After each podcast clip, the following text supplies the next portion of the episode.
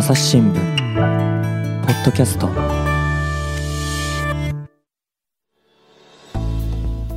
朝日新聞の神田大輔です。え今回はですね新型コロナウイルスをテーマにお送りします、えーと、感染をしたことをですね自ら公表して記事とかツイッターとかで発信をしている発信を続けているそういう記者や社員というのが朝日新聞にはおりまして今回はですねその中で3人に集まってもらって闘病経験でありますとか感染した時の状況あるいはその周辺の状況ですねこんなことをですね振り返ってもらいながら話してもらおうとそういう座談会を企画しております。それではですねこの後は実際に感染したうちの1人今村ゆりさんにマイク渡そうと思います。今村さんよろしくお願いします。こんにちは。朝日新聞の今村ゆりと申します。今回は新型コロナに感染しそれを実名で公表した私たち3人による座談会ということで、えー、それぞれの経験をお伝えしたいと思います。一緒にお送りするのはこのお二人です。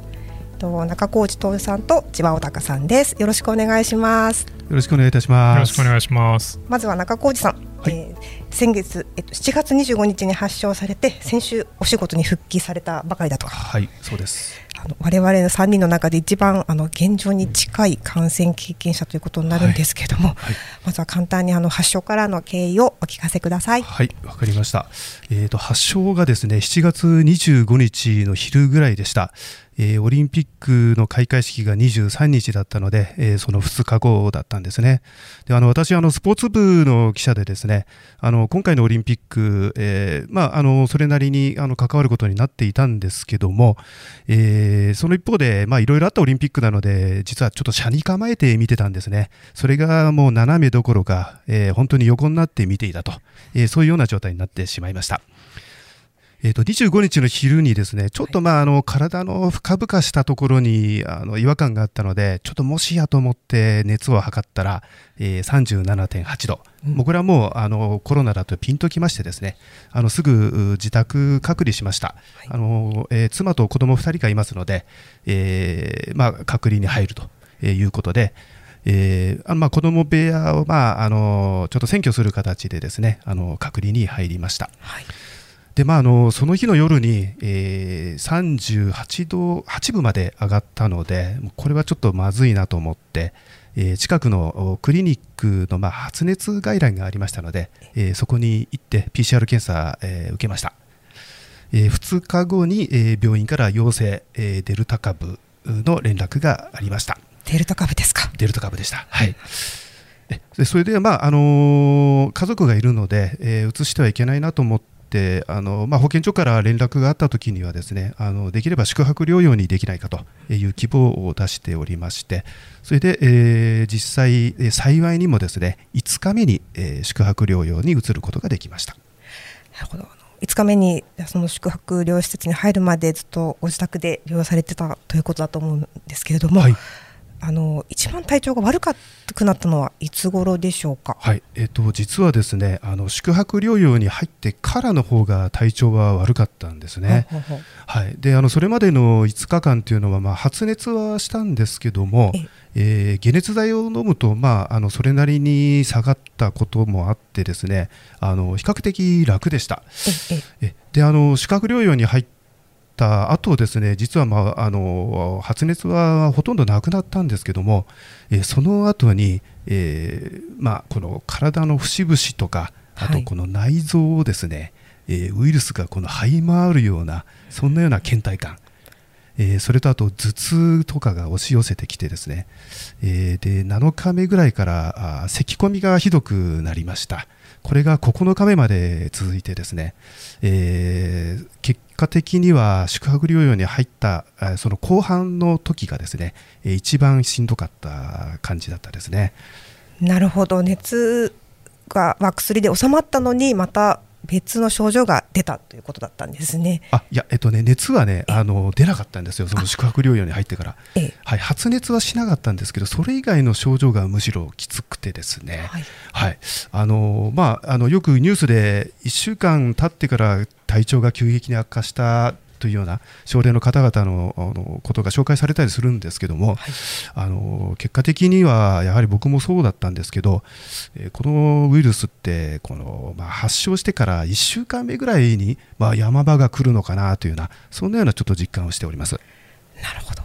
続いてあの千葉さんにもお伺いしたいんですけれども千葉さん、あのー、昨年12月に感染されたと思います、はい、当時第3波の真っ只中だったと思うんですけれどもあのその時には年末年始に感染者が一気に増えたというニュースもあのありました。当時の様子も含めて発症からの経緯を教えていただけますか？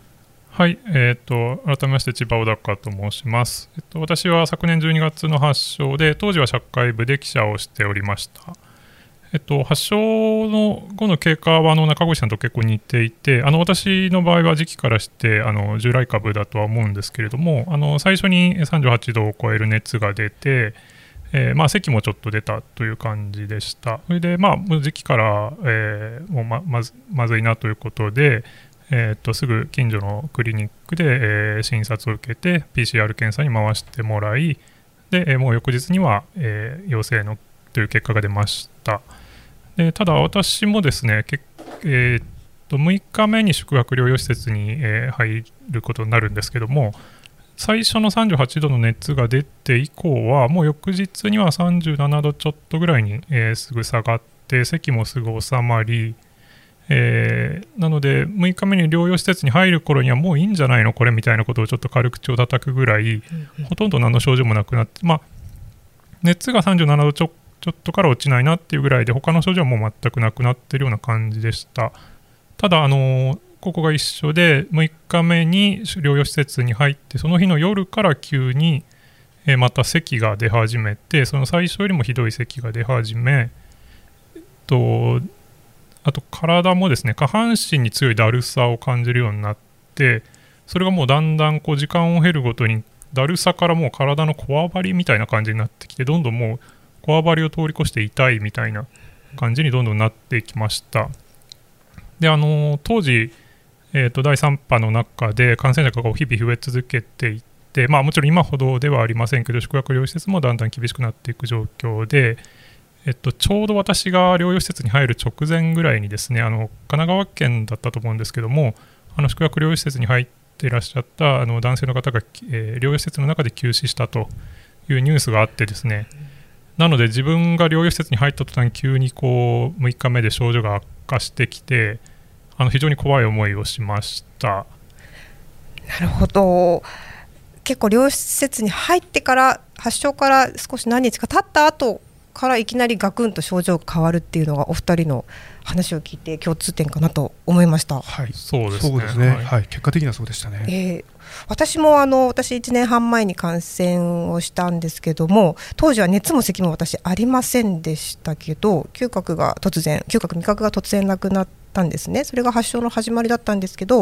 まあ、数日後に急に全身が痛くなってあの今から考えるとそれも6日目ぐらいかなと思ったんですけども千葉さんもやっぱり全身痛いっていうのはあれは結構な何なんだこの痛みはみたいな感じですよね。そうですね本当にあの私は下半身というか足の先足というかあの太ももから先ぐらいがすごく痛くなってしまってあの夜中にあのベッドの上で自転車こぐ真似したりしてですねなんとかこわばりが取れないかなと思っていろいろやってたんですけど全然それも取れなくてどんどんそういう元気もなくなっていってあの本当に嫌なあの嫌な痛みとか嫌なだるさをずっと感じてました。中小路さんは体の痛みみたいなのは覚えてますか？あ覚えてますね、まあ、痛みは痛みなんですけども、なんて言うんでしょうか、この内臓をこのじっとりと侵食するかのような、そんないやらしい倦怠感というか、あと頭痛もですねあの頭がガンガン痛むというんではなくて、なんかあの片頭痛が頭の中のあちこちにこのえー、カールガール飛び飛びになんか発生するような、えー、そういう頭痛でですねちょっとやっぱり体験したことのない症状だったですね。特に中越さんはのデルタ株ということで多分私と千葉さん時期的におそらく従来株というんですかね、はい、と思うんですけどデルタ株のこういう特徴なんですかね、えー、まあこればっかりは人によってちょっと違うと思うんですけどもね、はい。まあ、あのそんなような感じだったので、まあ、さらに咳き込みも出てきてしまってあのもう食欲もないですしやはり夜も、まあ、ほとんど眠れないというような、えー、そんなような状況が、まあ、3日4日続いたという感じだったですね。ただあの、えー、療養施設発症10日目に、えー、あごめんなさい。11日目に出ることができてえー、でまあ本当に治ったなと思ったのは、まあ、12日目だったですね、私の場合は。なるほどあのもう一つですねあの新型コロナウイルスの症状の一つである味覚嗅覚についてもお伺いしたいと思いますあの私発症したのは出勤先のまあ朝日新聞社内だったんですけれども最初に気づいたのがコーヒーの味が薄いなっていう感じだったんですけどその時はあのまさかコロナだと思わずでもその後に消毒液の匂いとか全く分からなくなってあこれは嗅覚がない。味覚だけじゃなくて嗅覚もないなっていうので背筋が凍ったという記憶が昨日のことのように思い出されるんですけれどもあのお二人はあの匂いや味が分からなくなったということはあのありませんでしたか？あ、えっと、私は幸いなくてですね食欲があるときはあの美味しく飲んで食べることがまあできたんですけども、はい、千葉さんはどうだったんでしょう？私もあの匂いと、えー、あごめんなさい。嗅覚と、えー、味覚は見事になくなりました、えっと、3日目ぐらいだったと思いますけどまだあの療養施設に入る前で自宅であの隔離1人で隔離生活をしている時に朝ごはんを食べようとしてあのインスタントの紅茶を飲もうとしたんですけど、えっと、私の場合は先に匂いがなくなってあれ？何の匂いもしないと思ってあのその頃にはもうあのコロナになると味覚嗅覚がなくなるっていう話はかなり広く知られていたのであこれかと思ってでその時はただ紅茶を飲んだら味だけはしたんです。なのであそんなことがあるんだと思ってたんですけどもその同じ日の昼にあのたまたま冷凍のほうとううどんがあってですね、まあ、もうあんまり外に買い物に行けないのであのその冷凍のほうとううどんを食べて食べようとしたんですけどもともと味が濃いものじゃないですか、うん、であれでもパッと口に入れた瞬間何の味もしなくて、まあ、もう味も匂いもなくなったと。でああこういうことかというあの妙な納得感があったという感じでした納得されたんですか？納得というかああこれかっていう感じでしたね。突然嗅覚味覚がなくなるって結構やっぱ恐ろしいですよね。そうですね。あのそれ以降はやっぱり味がしないのであのただまあ体力つけなきゃいけないと思ったので食事はしなきゃいけないなと思ってたんですけどあのもう本当に何の味もしないのでもうあの無理やり詰め込むみたい体力のためだけに無理やり詰め込むみたいな期間がしばらく続きました。それはいつ頃治っていかれたんですかね？そうですね。私の場合はあの味覚嗅覚は割と長引くという話もあると思うんですけどあというふうに聞いていたのであの不安はあったんですけど私は割と早くてもう療養施設にいる頃に、えっと、最初に味が戻り始めました、えっと、なので発症から言うと7日目8日目ぐらいだと思うんですけど最初は味噌汁が、えー、それまで何の味も感じなかったのがしょっぱさだけを感じるみたいな感じで戻ってきましたただしょっぱさは感じるけどうまみは感じないみたいなあのすごく偏った戻り方をしたなという感じでした。でただもうそこからは割と早くてすぐあの、まあ、療養施設にいる間にどんどん食事が美味しくなっていって、ええ、あの療養施設で出る弁当をバクバク食べて、まあ、それしか楽しみがないのでそうです、ね、あの そればっかり食べてたと。っていう感じでした。なるほど。私の場合味覚嗅覚なんですけども発症から味の方はあの3週間発症から3週間でほぼ完治をして私もあの千葉さんのようにそのしょっぱさ分かるけど味が分からないみたいなちょっと徐々にあの一つの食べ物のこの部分だけが分かるみたいな戻り方をしていってあだんだん戻ってきたなと。ただえーと、匂いですね嗅覚はあの退院してから、まあ、あの2ヶ月経って、えっと、一番はっきりして私小さい子供があのいるんですけども、まあ、こうおむつを変える時にあのうんちの匂い子供のうんちの匂いって結構独特だと思うんですけども それがやっぱり分からなくて嗅覚は結構長引きましたね。半年かけてだんだん良くなったかなという感じなんですけども実は1年半経った今も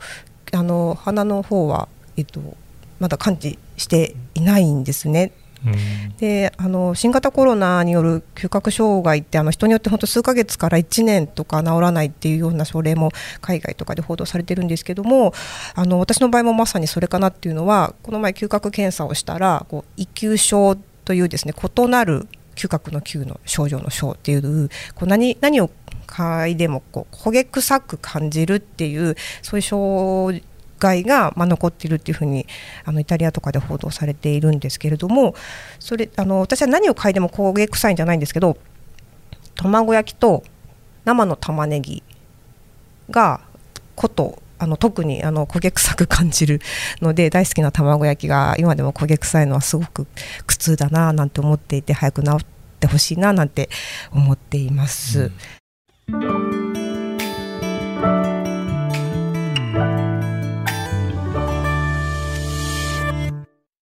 朝日新聞ポッドキャストニュースの現場から。世界有数の海外取材網国内外各地に根を張る記者たちが毎日あなたを現場に連れ出します。音声で予期せぬ話題との出会いを。朝日新聞ポッドキャストニュースの現場から。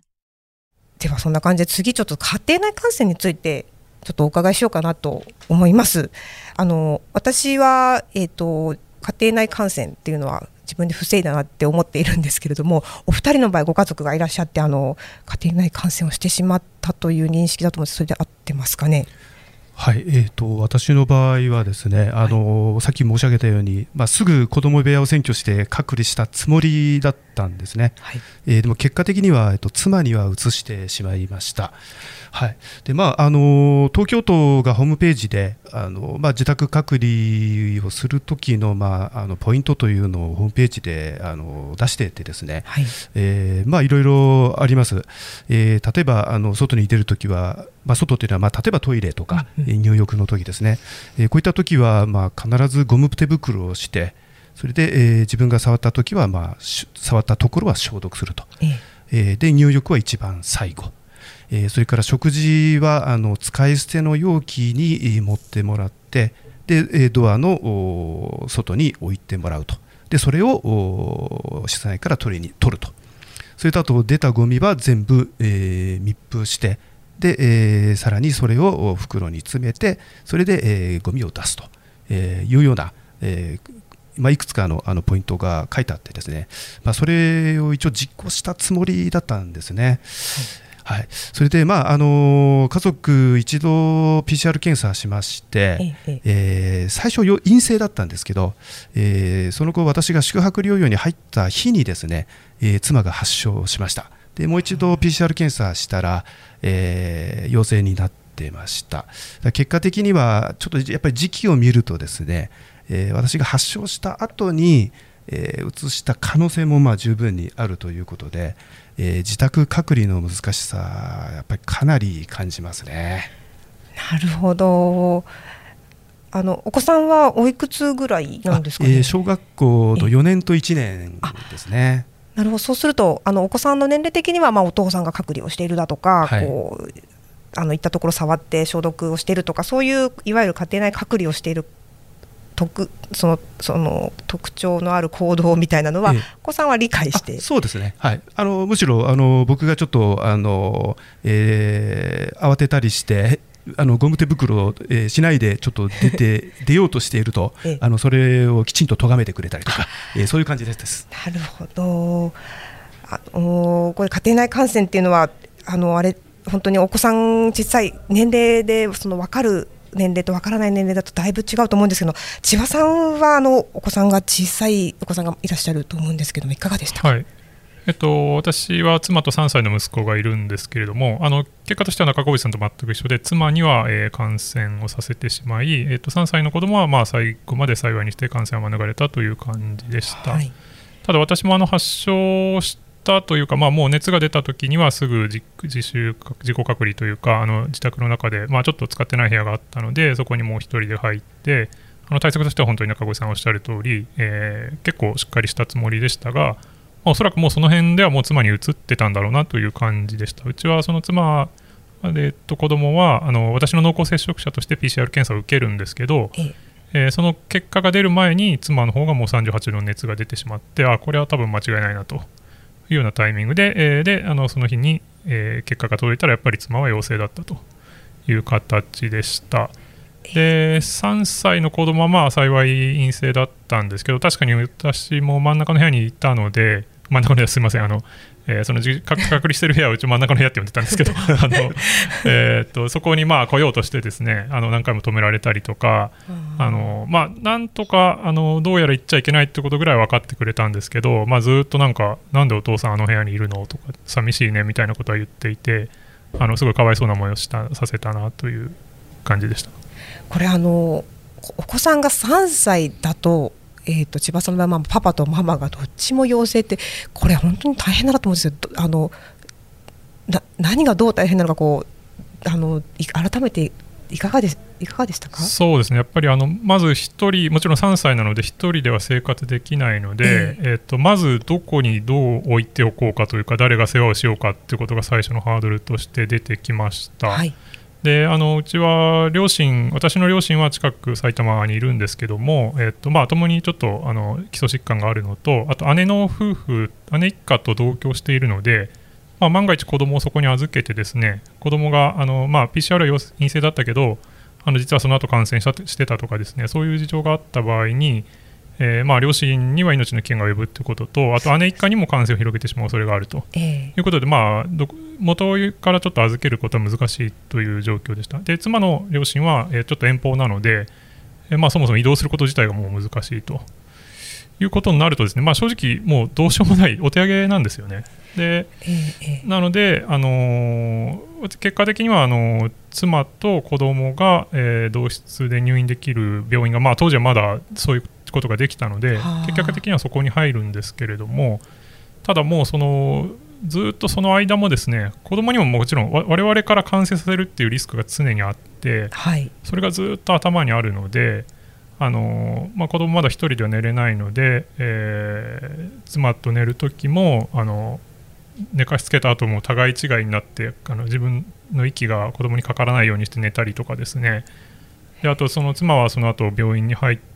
るんですけど、ええ、まあ、あの慣れないところでですねあの子供が遊んで遊んでとか言ってお母さんに寄ってくるんですけど、まあ、それもあんまり近くに来てほしくないのでなんかこうあのだだ抱っこしてあげたいのに抱っこもしてあげられないというようなこう悲鳴のような LINE が私はその時宿泊療養施設にいるんですけど、はい、届いたりして、えー、あのそういう意味で本当に小さい子供がいると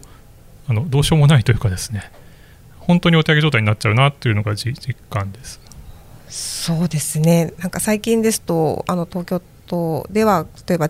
両親が陽性で小さなお子さんが残された場合にそその子だけ預かるみたいなところも一部で出てきていると思うんですけれどもなかなかそこまであの全国のそういう家庭にに対してそういうあの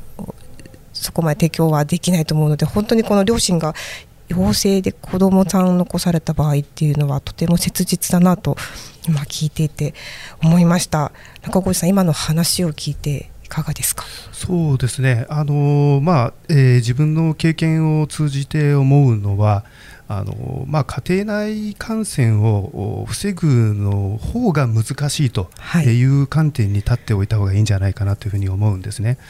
えー、なのであの、まあ、いずれにしろあのそう、えーまあ、かかる、かからないというのはもちろん分かんないわけなんですけども、えー、かかってしまった時のことを想定して準備をしておくということが必要なんではないかなと思います。あの災害に向けたあの、まあえー、準備と似たようなえー、意識を持っていいんではないかなと思うんですね。はい、まあ、例えて言うとあの、まあ、食料とかですねあの、えーまあえ自宅療養をしている人に向けて自治体があの、まあ、いろんなあの非常食のようなものとか、えー、温めるだけで、えー、食べられるようなものあの送ってきてくれますよね。はい、であの私のところもあの、まあ、送ってきてはくれたんですけども、えー、実際にですねもうあの感染爆発が始まってた時期だったので、はい、やはり保健所やあの、えー、自治体の方も大変だったと思うんですね。それで送ってきてはくれたんですけども、えー、結果的に自宅に届いたのは、えー、私がホテル療養から戻った日だったんですね。えー、まあ、あの比較的私が元気に動けるようになってから、まあ、届いたというような感じになっていました。それ意味ないですね、はい。まあ、あのそうですね。結果的に意味は、まあ、なかったということになりますけど今あの本当に感染爆発の状況ですので、はい、えー、実際にちょっと本当に届いているのかどうかっていうのが分かんないような状況だと思いますしあの実際になかなか届かないと。いうようなあの家庭もあると思うんですので、ね、なので、まあ、あのそういった食料もあの、まあえー、普段の災害に向けたものを用意しているとは思うんですけどさらにちょっと多めに用意しておくとか。あとは、まあ、そういったあの自宅隔離の時に使う、まあ、例えばゴム手袋だとか、えー、ゴミ袋だとか。あと、まあ、使い捨ての容器とかあの紙コップとか、はい、えー、そういうのってあれ？なかったっていざ使おうとなった時にあれなかったってことあるじゃないですか、はい、なのでそういうのをチェックしてあの、まあえー、事前に準備しておくことも必要だと思いますしあとはまあ可能な限りだとは思うんですけどもあの子供をどこか預けられるあのところがまあ、あるのであれば、あのまあ、万が一そうなってしまったとき、えー預かってもらえるかどうかみたいな話を、えー、そういった先というふうに、え、やっておくとか、え、そういったことが必要になってくるかもしれないですね。あと、まあ、あの私あの、えーと、宿泊療養していた時にあの食欲がなかった時にですねあのすごい助かったのがあのやはりあのネットとかで情報が出てたんですけどあの、はい、えー、ゼリーを持ち込んだんですね。あの果肉入りのゼリー、うんう。ん、でこれがですねあの貴重な栄養源になったんですけども、えー、こういったものもあの、まあ、用意はできればいいと思うんですけど、まあ、いかんせんゼリーは生ものですから、はい、たくさん用意できることは、まあ、できないと思うんですね。なので例えばそういったものだけでも買ってきてもらえるような、まあ、例えばママ友だとか、近所の人で、まああのまあ、なかなか想定して話すのは難しいのかもしれないんですけどそういった時に、ね、まあ、買ってくるだけちょっとお互い、えー、できないかなみたいなそんなような話し合いをしておくみたいのももしかしたら有効な準備なのかもしれないですね。なるほど。あの千葉さんも多分3歳のお子さんということは、まあ、保育園のママ友とかパパ友とかいらっしゃるかもしれないですけど今のお話聞いて例えば心構えだったり小さなお子さんがいるご家庭に向けてこう実際家庭内感染をしてしまった時の準備とか何かあればちょっと教えていただけますか？そうですね。あの準備関係でいうとあの中越さんがおっしゃる通りなんですけどもう家庭内で1人でも感染しちゃうとですねあと家族は自動的に濃厚接触者になるので、まあ、本当に気軽に買い物も行けないような状態になるんですよね。なのであのおっしゃる通りあの誰かあのうちの場合は実は近所に1人親戚が住んでいてあのその人に、えー、食料を届けてもらいあと私がその宿泊療養施設に持ち込むものを届けてもらったりとかですね、えーと、そういうことが幸いできたのでよかったですけどそういうのはやっぱり事前に調整して調整というかまあ話し合っておいた方がいいだろうなということですね。あと私のちょっと実感としてはちょっと中越さんと違っちゃうかもしれないけどあの本当に小さい子供がいてその子を預けるって結構難しいと思うんですよね。なので実はあの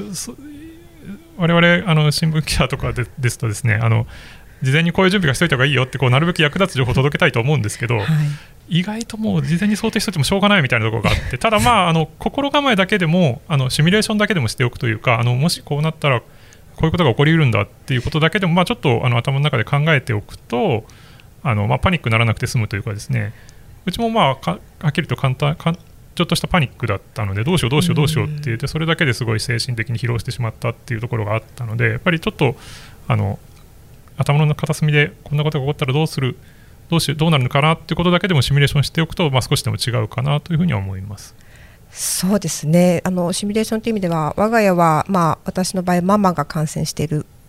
ということなんですが、まあ、あのシミュレーションしていたわけではないんですけれども、まあ、あの自動的に夫が濃厚接触者になるんですけれども、まあ、その時はだから私もお二人と同じように発症してすぐにあの家の中の部屋にこもったんですけどもやっぱ子供はうち当時1歳と3歳だったので当然もう家の中が阿鼻教官もうまあで保育園に当然行けないので2人1歳3歳児が2人あのドアの前で泣き叫ぶのを夫がもう一生懸命止めるっていう感じだったんですけども、まあ、もう絶対に私は部屋から出ていかないっていうのでそこであの夫が全部やっぱり子供の世話からあと私の食事をそのドアからこうさっと部屋の中に入れるっていうのでそれであの私は子供の世話を当然夫の世話も当然まあ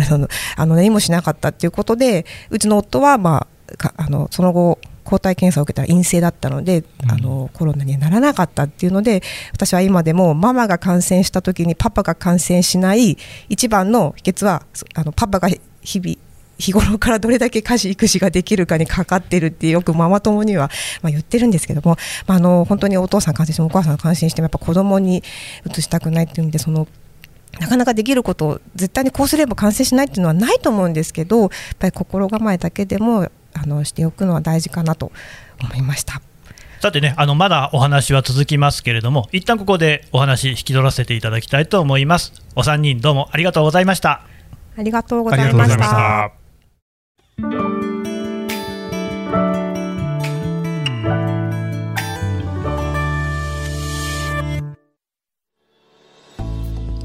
さてあの今村さんね、えーと、はい、コロナ闘病記これ記事にまとまってるんですよね。あはいそうです。うん、あの一年ぐらい前のものです一年ぐらい前のどうやったら読めるんですか？これはですね朝日新聞デジタルで、えー、ママが感染した記者のコロナ闘病記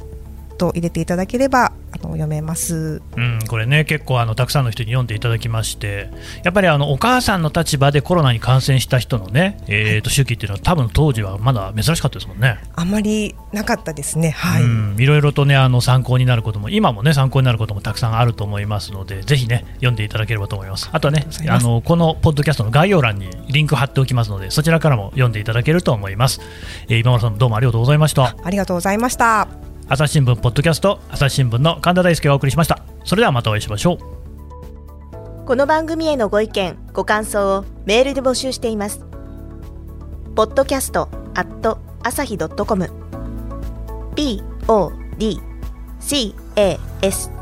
アットマーク朝日ドットコムまでメールでお寄せください。ツイッターでも番組情報を随時紹介しています。アットマーク朝日ポッドキャスト。朝日新聞ポッドキャストで検索してみてください。